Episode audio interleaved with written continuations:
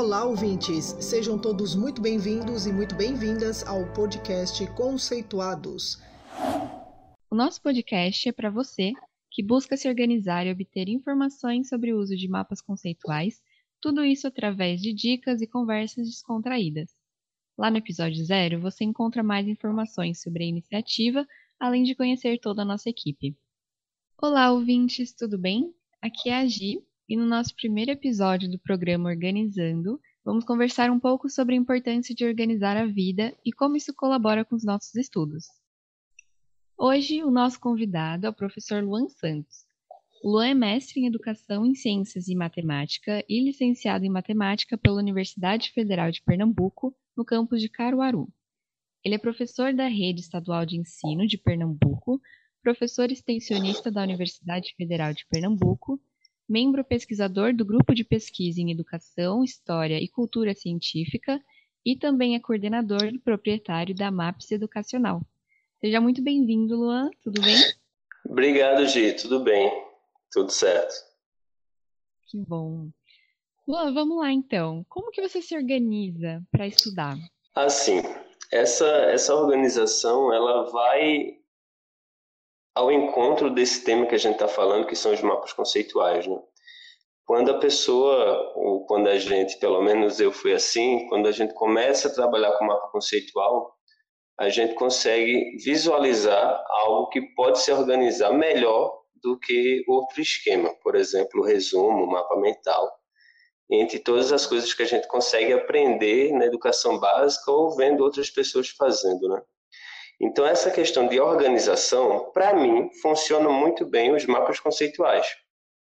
Então, organizar para estudar qualquer conteúdo, eu sempre tento partir pela parte do do que é o conteúdo, enfim, do que são os pontos específicos, ter uma visão geral e depois que eu tenho essa visão geral, eu tento pensar nas relações que esses pedacinhos podem acontecer ou se conectam, né?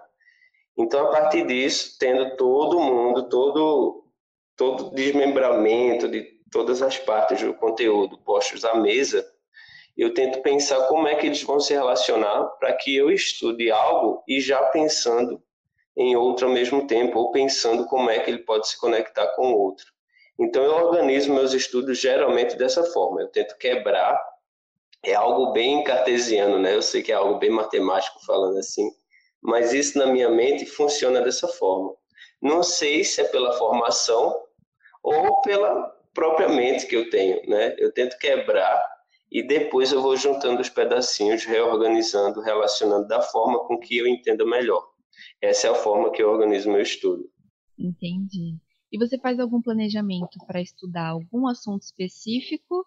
Assim, dependendo do que você está estudando, você faz um planejamento diferente ou você usa os mapas assim para qualquer coisa que você for estudar? Eu tenho a tendência a usar mapas em tudo que eu for estudar mas os processos, dependendo da área, é um pouco diferente, né? Umas disciplinas ou umas áreas requer mais um procedimento, outras requer mais um entendimento conceitual. Então isso aí fica variando muito. O planejamento, de forma geral, é exatamente isso que eu respondi na, na primeira pergunta. Né? Eu tento pegar a visão geral de tudo, tento quebrar esses pedacinhos e aí eu dou uma olhada assim um pouco mais distante e vejo o que é que pode se relacionar com o quê. E a partir disso eu vou planejando. Ah, eu não vou estudar de acordo com, com o que o sumário está falando, por exemplo. Né? Vamos falar de um livro aqui qualquer. Então, não vou estudar de acordo com o que o sumário está falando. Eu vou estudar isso, mas eu vejo que na minha mente essa primeira parte se relaciona com a terceira e não com a segunda, que é a ordem que o livro traz. E aí eu vou vendo o que é que eu posso reorganizar na minha mente. Eu sei que pode ser que fique algo mais confuso, mas eu fazendo, né, com essa prática do mapa conceitual, não tenho uma visão tão linear assim como acontece.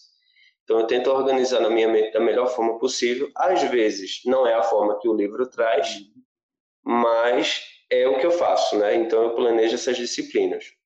Claro que com essas disciplinas que são mais procedimentais, além da organização conceitual dos conceitos, que eu vou fazendo lá tudo bonitinho, a gente tem que ter uma prática também nisso. Então a gente também tem que saber fazer, entende? Então eu divido muito essas partes. Então quando eu estou estudando inglês, por exemplo, claro que vai ter aquela parte que a gente vai ter que praticar, sem dúvida, mas a parte gramática eu tento organizar de uma melhor forma. E isso também mapa conceitual, tá?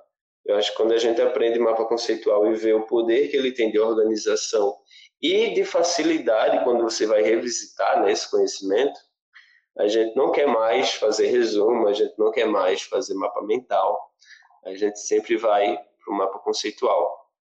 É, é, bem difícil no início né, a gente se acostumar com essa questão do mapa conceitual, do termo de ligação, que tem que estar flexionado, o verbo ajuda bastante. Aí é bem complicado no início a gente tirar a mente do resumo para fazer o mapa conceitual. Mas, particularmente, na minha humilde opinião, depois quando a gente aprende a fazer, quando aprendemos, na verdade, é, a gente não quer voltar mais, né? É um caminho sem volta isso aqui, é um perigo. um perigo bom. É, um perigo bom, né? e o estudo sem organização, você acha que ele é eficiente? Assim, é, um estudo sem organização, ele perde a eficiência, né? Então, em tudo. Isso não, não é só no estudo, né, Gia? É na vida em si. Você acorda programado, você acorda, por exemplo, na, na segunda-feira de manhã, ou pelo menos no domingo antes de dormir, que é a ideia que a literatura fala, você deve organizar a sua semana. Né? Então você pega no domingo à noite, ou à tardezinha, não sei, mas pelo menos no domingo, você para, pensa e tenta organizar essa semana para você ser mais eficiente. Se você não organizar a semana, uma coisa vai entrando ou sobrepondo outra e você acaba não fazendo aquilo que queria ou achando que o tempo é pouco, né? Quem nunca passou por isso? Será que só eu que passo por isso aqui em Caruaru? Eu acho que não, né? A gente para para pensar isso, pô, 24 horas é muito pouco. Tem que aumentar essas horas num dia. Isso é impossível, né? Obviamente. Ah, os dias da semana são muito curtos, tem que aumentar. Também é impossível. Então, o que é possível fazer para que a gente seja mais eficiente?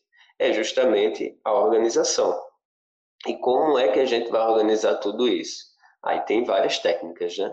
Partido mais importante, partido mais uh, que tem um prazo menor.